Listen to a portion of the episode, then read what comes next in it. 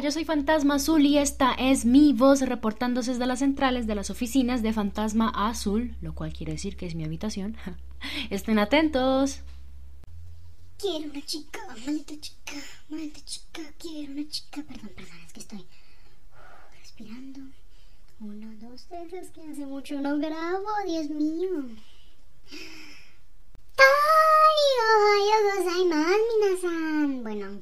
Creo que cuando ustedes escuchen esto, tal vez sean un konbanwa. Y si me preguntan, no, no sé hablar japonés. Estoy aprendiendo, pero no sé hablar todavía. Bueno, muchachos, mujeres, hombres, niños, adultos, lo que sea, quien me escuche. Un beso para todos primero, un beso y un abrazo. Recuerden que están vivos y eso es lo más importante que puede existir en este mundo grande, gigantesco, feo, bonito, maravilloso y aterrador al mismo tiempo. Ha sido un buen tiempo, pero les quiero decir que... Tengo un micrófono nuevo.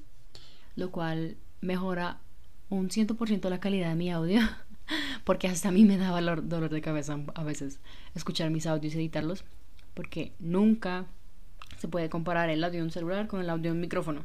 Jamás. Pero pues estoy contenta por ese lado.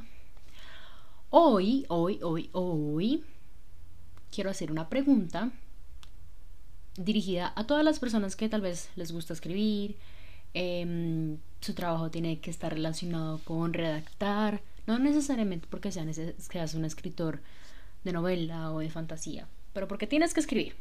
Solo el hecho de que tienes que escribir yo te pregunto a ti, ¿por qué la hoja en blanco es el peor enemigo de un escritor o creador de contenido? O incluso una mente en blanco. Porque te recuerda que es un abismo profundo donde la luz no llega y estás atrapado sintiendo como miles de brazos te arrastran hasta el fondo, sin darte oportunidad de protestar. Esa es la hoja en blanco. Una aberración a raíz de razones desconocidas, o tal vez conocidas pero que nos negamos a descubrir. Básicamente, después de esa breve introducción, y como ya saben, hoy hablo de la hoja en blanco. Porque algunos, incluyéndome, cuando estoy sentado frente al computador o frente a mi agenda, cuando un par de minutos o un par de segundos antes estaba pensando a mil por segundo y justo cuando voy a tratar de ordenar todas esas ideas, se borran. Se borran, se paralizan. Es como si no supieras o no entendieras ni siquiera cómo respirar.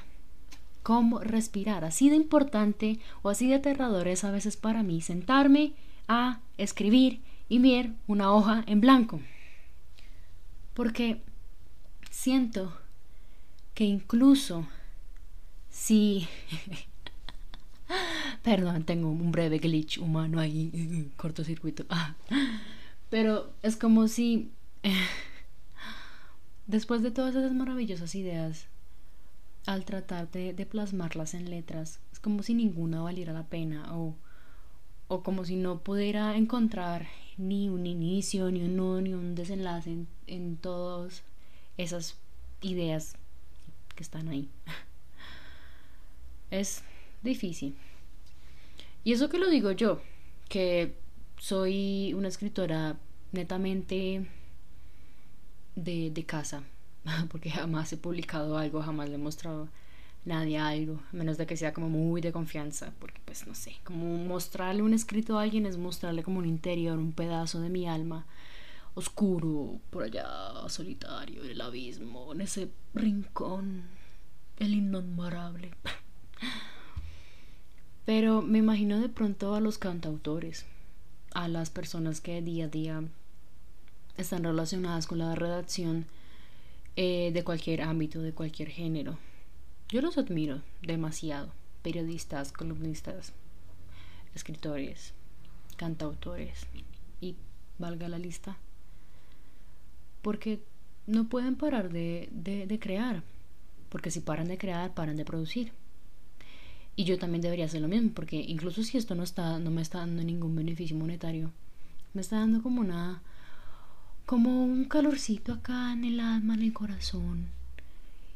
hablar y hacerme escuchar y que ustedes me escuchen y digan, ¿y esta pendeja qué es lo que habla, hombre? porque no me queda en la casa callada? Pero... Pero... Otro glitch humano ahí. Pero bueno, así somos todos, ¿no? O sea, bueno, a todos los que nos pasa esto.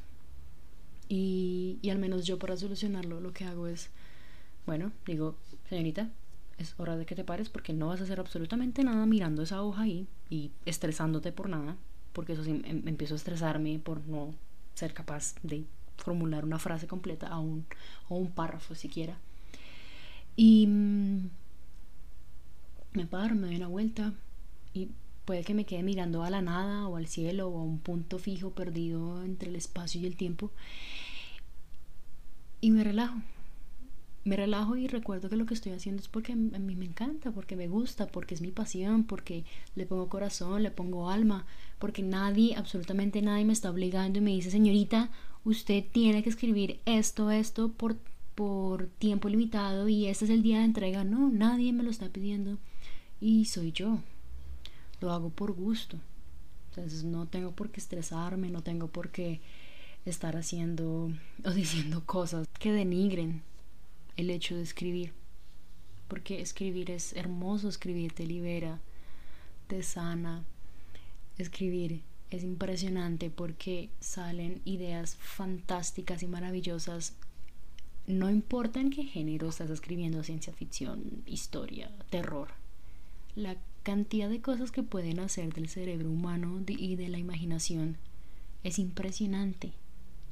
Aparte, no sé si se han dado cuenta, aparte que la imaginación se enreda con las experiencias, con los deseos, con los temores, y todo eso formando una columna vertebral para poder crear algo inimaginable, impensable, maravilloso, simplemente maravilloso.